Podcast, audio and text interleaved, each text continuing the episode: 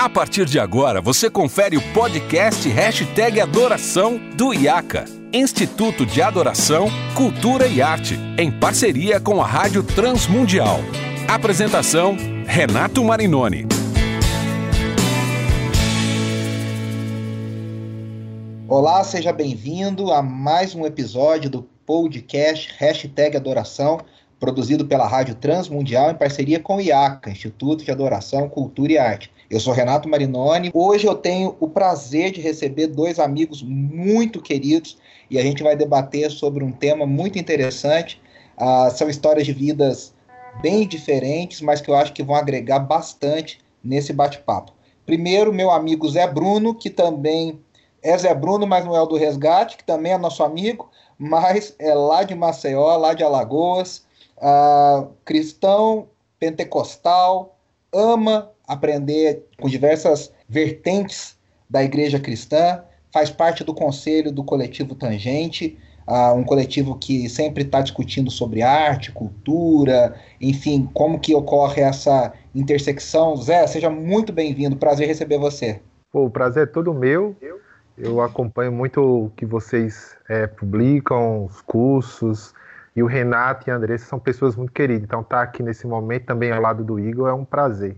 É isso aí. E, como o Zé já disse, já deu spoiler, recebendo também meu amigo Igor Sabino, que é bacharel, mestre em Relações Internacionais, doutorando em Ciência Política pela Universidade Federal de Pernambuco e é um cara extremamente ligado a essa questão da religião, principalmente com foco em Israel, uma paixão pessoal, a gente vai falar sobre isso, uh, e, e o diálogo com as relações internacionais. Igor, seja muito bem-vindo, prazer receber você também. Cara, quem agradece sou eu. É um prazer estar aqui com vocês, falando sobre esses assuntos que são tão importantes para a vida da igreja e que me interessam bastante também né, no lado pessoal, como você já mencionou. É isso aí. Como eu estou falando, né, eu já dei a entrada, nosso tema vai ser discutir um pouco essa pluralidade do ambiente litúrgico, doutrinário, acadêmico da igreja brasileira. E, e é interessante porque hoje eu não vou fazer bem uma entrevista com vocês. É, é, se bem que esse, esse podcast é sempre um bate-papo, quem nos acompanha já sabe que é sempre uma conversa. Mas eu vou me inserir nessa conversa também, porque a, a, nós três temos um background, no mínimo, interessante uh, dentro da, da, do espectro evangélico no Brasil. Né? E eu queria que a gente começasse, cada um, contando um pouquinho da sua história, da sua caminhada, como que chegou até onde está hoje. Zé, começa você. Como é que é a tua história dentro da, da vida cristã, da caminhada cristã na, na igreja brasileira?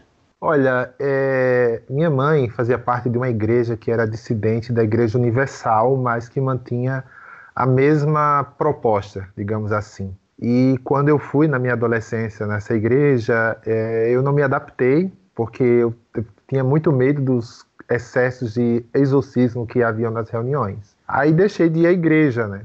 Só que como a igreja era um pouco distante, aí ficou difícil dela continuar, a convite ela foi para uma igreja mais próxima, que era a Igreja Batista aqui na minha cidade. E uhum. quando fui ao culto, eu me apaixonei porque, embora eu não me lembre uh, de muitas das pregações, o louvor lá era algo assim muito, mas muito impactante, né? Uh, só que essa igreja ela estava passando por uma transição, que era uma igreja histórica e estava passando pelaquela renovação que muitas igrejas históricas passaram, né, com adesão à crença pentecostal carismática da continuidade dos dons. E o que acontecia nessa igreja? Um grupo de irmãos, que era tido como grupo da intercessão, frequentava reuniões de oração das Assembleias de Deus, porque era a única fonte que eles tinham é, para conhecer um pouco sobre esse mover que estava acontecendo lá na igreja. Né? Então, o que eles aprendiam nessa reunião de oração, eles tentavam trazer para essa igreja batista. E no meio dessa, dessa transição, é, fui batizado com o Espírito Santo nessa perspectiva uh, pentecostal de falar línguas e por conta disso o pastor, eh, conversando com minha mãe, recomendou que a gente saísse da igreja e procurasse uma igreja pentecostal para saber lidar com aquilo, porque como era algo novo na igreja, ele ainda não sabia, não tinha uma teologia, não tinha uma experiência eh, com isso. E foi assim que a gente migrou para a Assembleia de Deus, isso no, em 97, né? Acho que fevereiro, março, 97, a gente estava migrando e a gente está lá até hoje. Só que na Assembleia de Deus, eu acho que pela minha experiência batista, eu acabei não tendo uma pureza assim muito assembleana na cultura assembleana, né? Tanto que eu tenho tido a oportunidade de dialogar com diferentes tradições e apesar de ter uma teologia distinta delas, respeitar e aprender com elas, né? Acho que um, um teólogo, um autor hoje que me ajuda muito com isso é o Kevin Van Hooser, né? O Van Hooser ele fala que uh, o melhor cristão é o cristão católico, não no sentido católico romano, né, mas no sentido de universalidade, né, aquele que aprende com a igreja toda, ou seja, com as suas mais diferentes tradições, para servir a igreja toda, ou seja, a igreja nas suas mais diferentes tradições.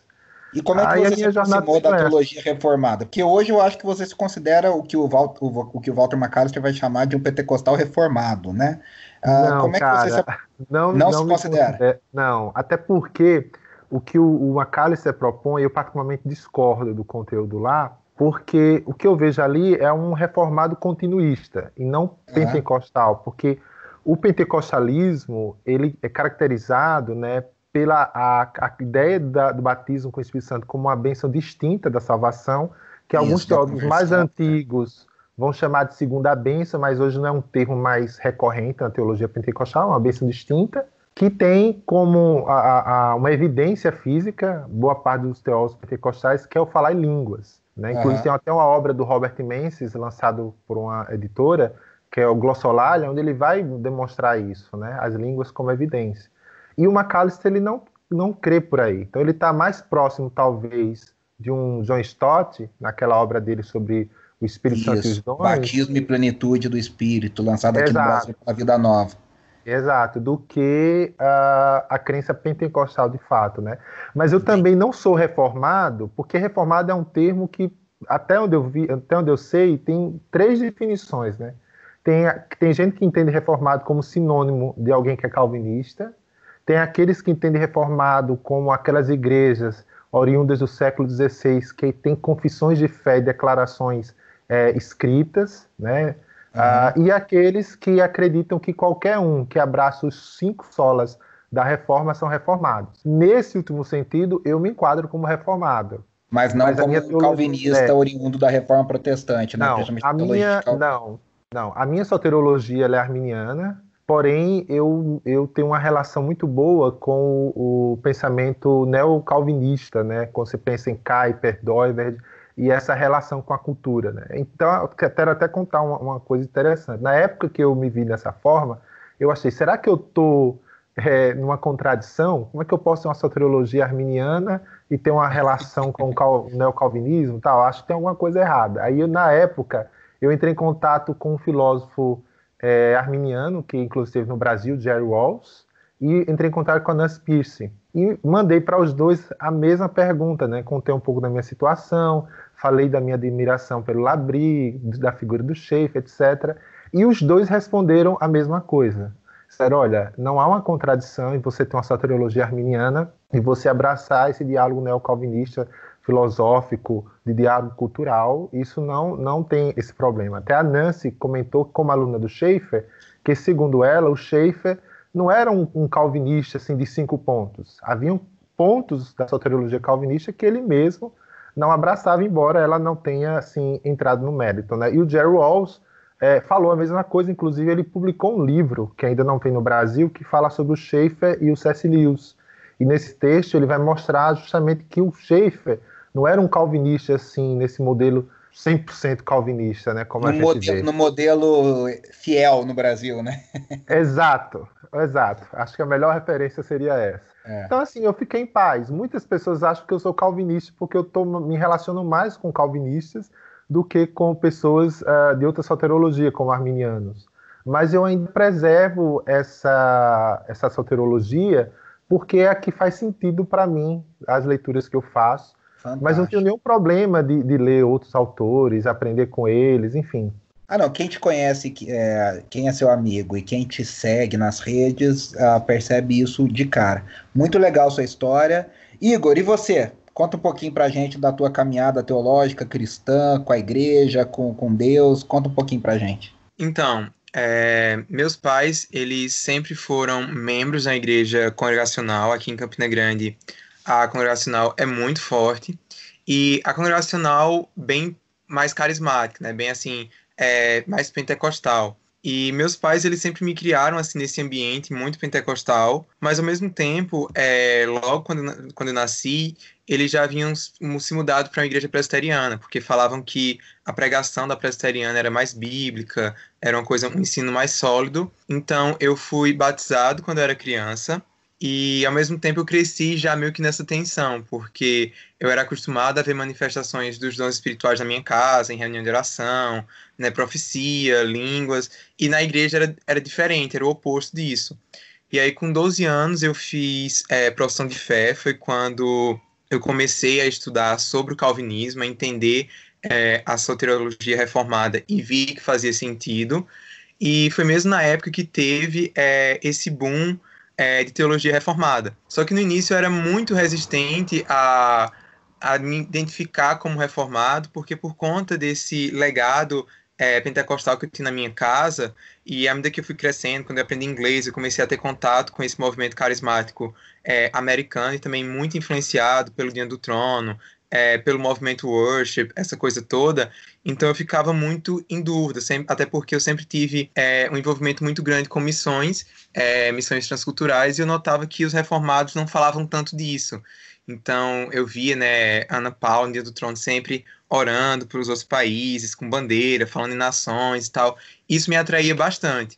Até que teve um momento que eu meio que tive uma crise de fé, acho que quando eu entrei na faculdade, assim, dos meus 16 para o, os 20 anos em que eu ficava meio que como se tivesse que fazer uma escolha. Ou eu era reformado, ou eu era carismático, né? Eu era pentecostal. E eu me lembro até que nessa época eu escrevi um texto criticando é, o Diante do Trono, falando que eu não gostava mais daquilo e tal. E depois eu fui vendo que não, que eu não precisava é, fazer essa escolha. Hoje em dia, eu passei um tempo, depois de sair da presbiteriana, passei um tempo na congregacional. Eu agora estou pensando em voltar para uma outra congregação presbiteriana aqui na minha cidade. Mas eu não me considero mais teologicamente presbiteriano por conta da questão de Israel. Isso foi algo que eu comecei a estudar, né, o sionismo cristão. Então, é, eu não consigo mais subscrever a Confissão de Fé de Westminster e nem a teologia do pacto. A, a teologia reformada, principalmente na visão presbiteriana, ela prega uma continuidade entre Israel e a igreja. Ela iguala a igreja ao papel de Israel. Então, para esse pessoal, Israel já não vai desempenhar nenhum papel uh, exclusivo e determinante na, na escatologia, no final dos tempos, como é uma visão também dispensacionalista, mas do pré-milenismo clássico, né? Ou seja, Israel, a igreja é o povo de Deus, mas no final dos tempos, seja ele quando for, não, não é a nossa discussão hoje aqui, é, Israel vai ter um papel determinante, diferenciado do papel da igreja. É isso que você está falando, né? Uhum, exatamente. É, eu não me considero, né, assim, dispensacionalista. Talvez eu tenha é, alguns pontos em comum com o dispensacionalismo progressivo, é, mas eu creio sim que Deus ainda tem um plano é, específico para Israel. E eu não vejo o Israel do Antigo Testamento como sendo um tipo, né, como é um, essa continuidade da igreja. Então eu discordo uhum. disso. E aí eu tô meio que deslocado é, com relação à denominação, mas eu acho que em termos teológicos eu seria me enquadraria mais entre os batistas, né? Principalmente aqueles batistas do sul lá, é, dos Estados Unidos, que são pré-milenistas, mas também são calvinistas, uhum. né, estilo John Piper, mais nesse, nessa linha. Muito interessante.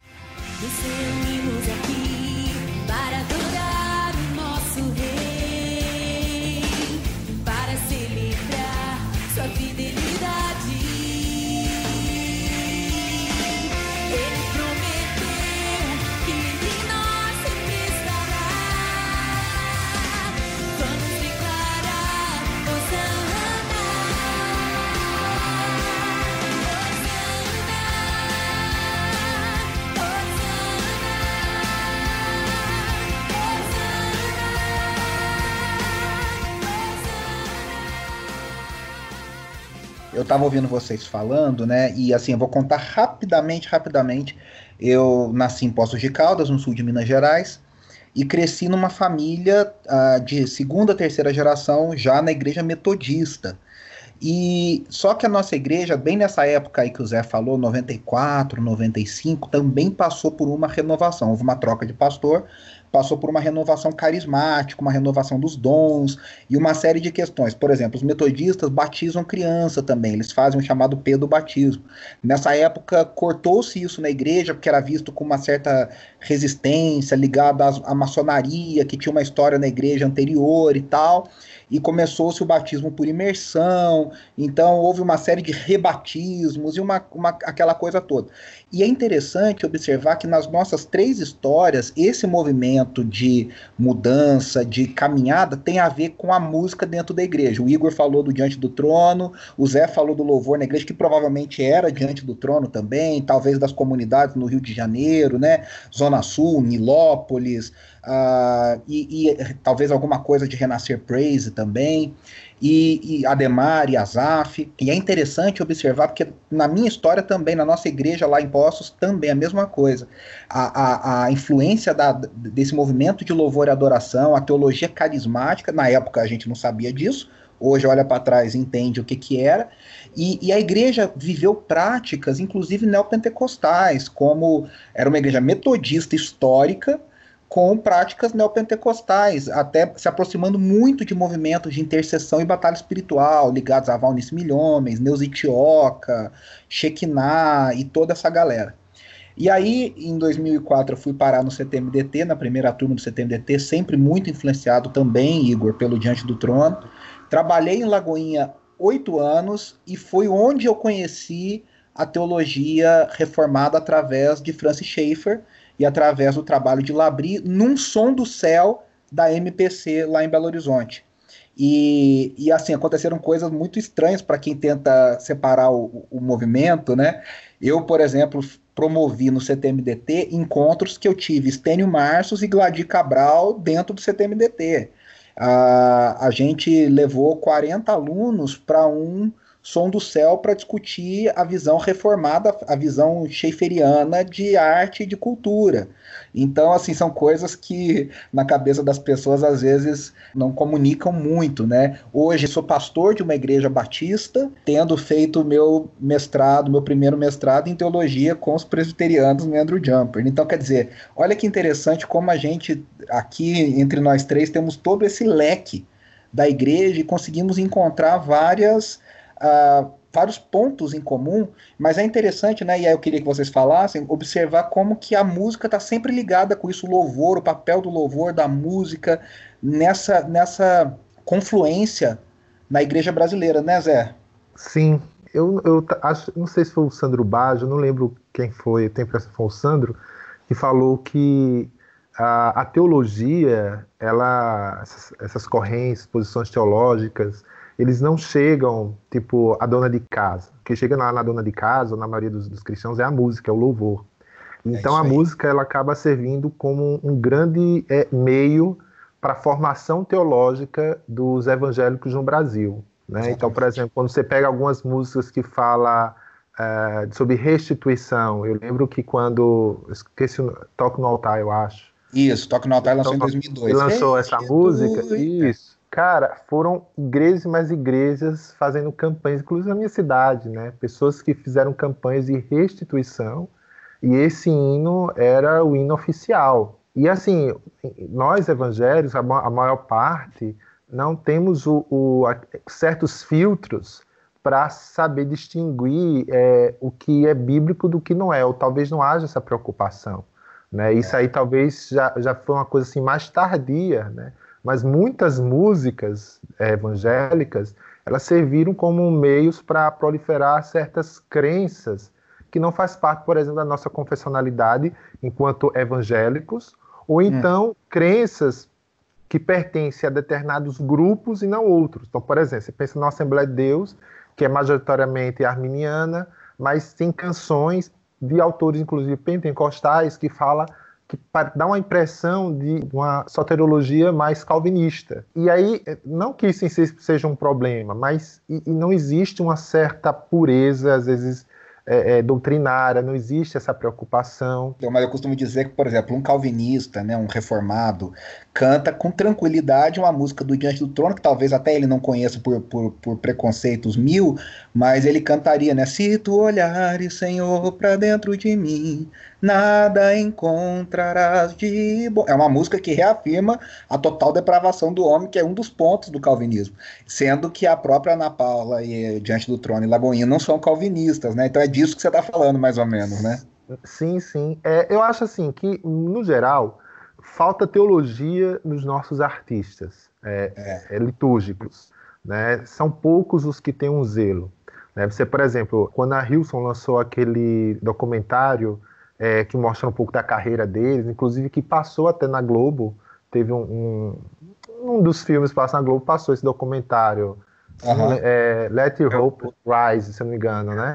Sim, Let Hope Rise. É, uma das coisas que eles, que eles falaram lá, né, e até em entrevistas, é que todas as composições deles passam por um crivo de teólogos que a própria igreja possui.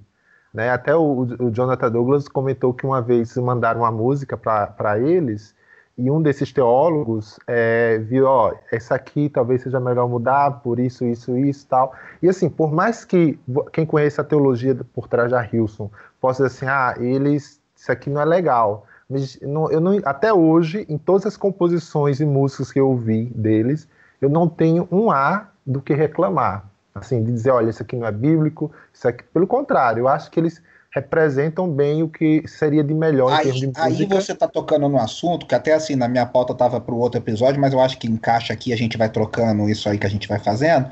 Ô, ô Zé, e aí eu queria até ouvir o Igor, que a gente, até a ideia desse episódio surgiu, e isso que você está tocando, Zé, tem muito a ver com o seguinte: existe um preconceito na cabeça das pessoas que pertencem a determinadas tradições daqui e dali, com relação ao outro, ao diferente. Uh, recentemente, um amigo em comum nosso colocou uh, um comentário querendo elogiar a live do Projeto Sola, nossos queridos amigos, os, os guis, Uh, inclusive, né, Zé, isso que você estava falando, o Guia Marino trabalha muito com o que ele chama de esquizofrenia litúrgica, né? Isso. Que é a coisa de você adotar as características de outra tradição na sua tradição sem perceber. E aí, essa pessoa estava elogiando, não era o Gui, não, tá? Era outra pessoa elogiando a live do Projeto Sola, e para elogiar, ele fez um comentário depreciativo da live do Diante do Trono. E aí o, o Igor foi lá e colocou assim: olha, acho que você está um pouco enganado, teve muita Bíblia na, na live do Diante do Trono. É óbvio que essa pessoa, eu, eu, a conheço pessoalmente, não viu a live do Diante do Trono. E aí eu, eu, eu concordei com o Igor, dei um curtida, uma curtida lá no tweet dele. Ô Igor, como é que parece isso para você? Isso é real para você? Você acha que existe assim um, um preconceito que impede as pessoas de verem, de conversarem, de analisarem, de ver que tem muita música do Diante do Trono, sim, que é bíblica, que tem muita música da Hillsong, sim, que é boa. Eu vou até, eu vou até além. Uma teologia é, muito complicada, para falar o mínimo, como da Renascer em Cristo, e músicas maravilhosas como do Renascer Praise, várias do Renascer Praise. Como é que você vê isso, Igor? Não, existe completamente. Eu acho assim que é, eu passei muito, eu sofri muito com isso, porque assim, é, o Diante do Trono foi um ministério que foi muito especial na minha vida, na minha adolescência. É, se hoje eu trabalho com o Oriente Médio, isso é culpa diretamente da Ana Paula por conta de um texto que ela escreveu no blog quando ela voltou do Egito, ela falou sobre a importância de, de cristãos se envolverem com política internacional e enfim, isso me marcou muito. E eu notava que à medida em que eu conhecia né, a teologia reformada, que eu me inseria mais nesse meio reformado, sempre que eu fazia qualquer referência dentro do trono, eu era olhado assim com um olhar diferente. Era meio como se eu tivesse que escolher entre é, ser reformado e continuar ouvindo dentro do trono, continuar ouvindo é, a música de worship que eu gostava. E às vezes, assim, eu, eu vi várias vezes isso sempre eu compartilhava música assim, e tu não tinha parado de ouvir, tu não vai parar mais de ouvir isso, não como se fosse, tal, às vezes, até nem crente, né? Como se eu tivesse que rejeitar completamente. Exatamente. E hoje eu tenho visto que não, que é, a Ana Paula, o pessoal do Rio Song, eles são irmãos na fé, né? Assim como os reformados são. E as diferenças são muito mais por uma, uma divergência teológica sobre o papel da adoração, é, o papel do culto. E eu acho que tem o seu, o seu lugar, tem o seu valor. Então, hoje, eu isso é uma coisa que eu adotei, assim, que eu não me importo mais de dizer que, que gosto de Dentro do Trono. Fui na Lagoinha ano passado, é, fui pro show do Rio Song e deixo isso muito claro. Então, eu noto que é o que a gente precisa no meio reformado é pessoas que estejam dispostas a construir mais pontes. Eu, então... eu ouvi isso do próprio Weber Júnior, né? Quando eu estudei no Andrew Jumper, o Weber Júnior foi o meu orientador. E ele falou assim: Olha, Renato, eu confesso que eu mesmo, durante muito tempo, tive uma dificuldade. Ele não falou, ele usou a palavra dificuldade, mas eu, é necessário gente que tenha uma teologia boa e que faça essa ponte. E aí que, que fica a questão, né? A gente tá falando de diante do trono, mas o próprio toque no altar, eu costumo dizer, né? O toque no altar trazendo a arca, quando fala de adoração a Deus, eles arrasam. O problema, o, a questão mais problemática deles é quando eles falam da relação do homem com Deus. Aí o negócio, o negócio dá uma complicada. Mas quando eles se dedicam exclusivamente a adorar a Deus, cara, as músicas são maravilhosas.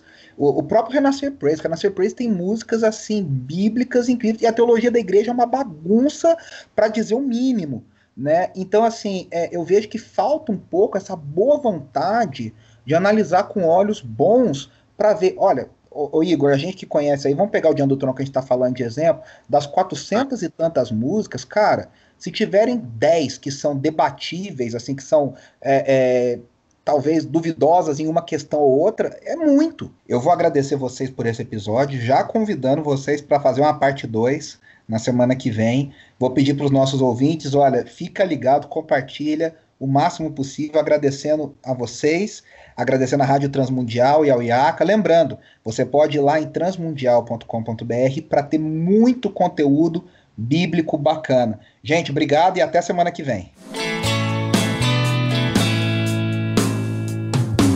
Preciso ser mais